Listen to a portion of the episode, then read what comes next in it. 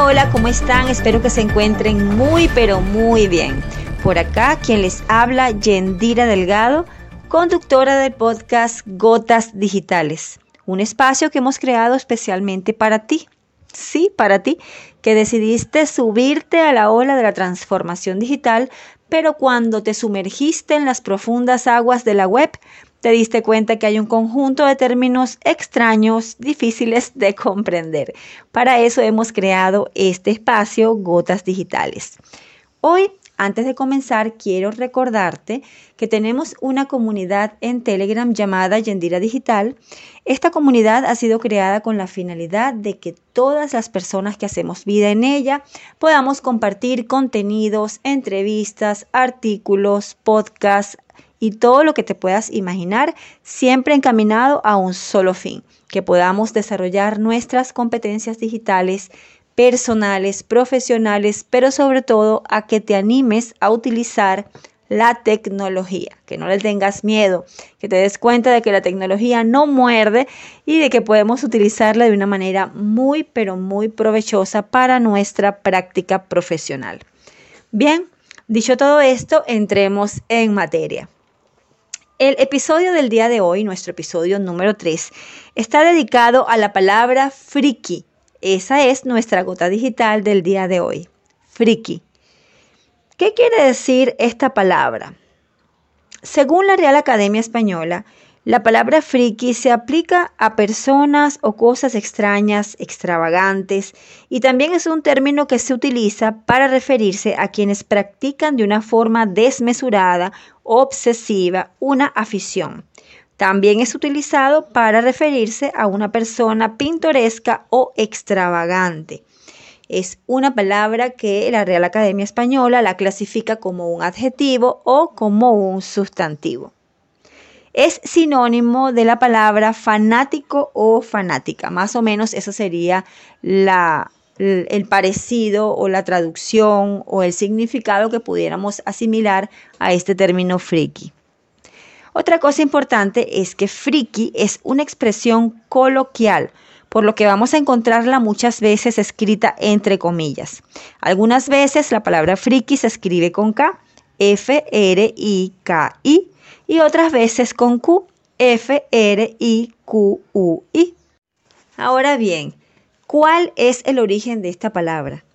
Freaky se deriva del inglés freak y comenzó a utilizarse a mitad del siglo XX en Estados Unidos para referirse a personas con malformaciones o algún tipo de anomalía física.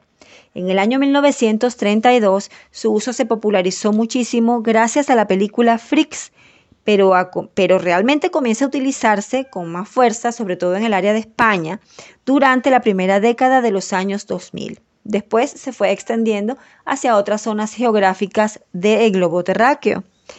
Es en España precisamente donde su uso se ha extendido, como dije anteriormente, y hay una curiosidad muy importante relacionada con el término friki, y es que cada 25 de mayo se celebra el Día del Orgullo Friki desde el año 2006. Ya van, casi, ya van a cumplir casi 16 años de celebraciones anuales.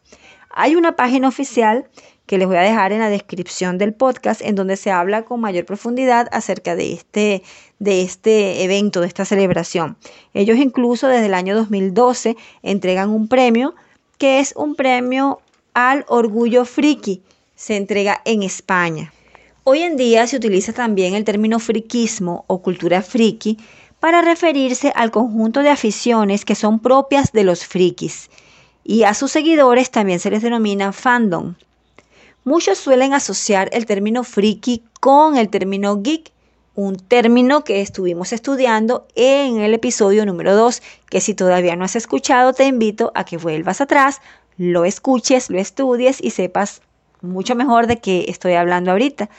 Sin embargo, el término friki, o más bien eh, la palabra geek, a la que estoy refiriéndome en este momento, tiene que ver más con la pasión por la tecnología. Esas personas que son apasionadas del uso de la tecnología, incluso tienen toda una clasificación que pueden escucharla en el episodio número 2.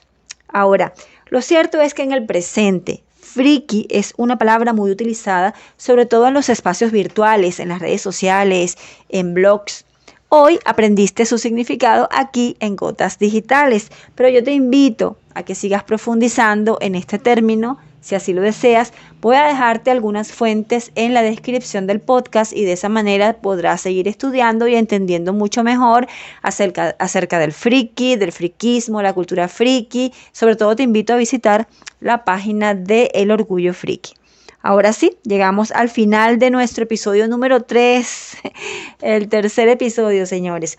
Me despido de ustedes hasta una próxima oportunidad en la que espero que estén allí escuchando un nuevo término, estudiando junto conmigo y sobre todo aprendiendo y creciendo juntos. Los espero en el próximo episodio con una nueva gota digital. Hasta la próxima. Chao, chao.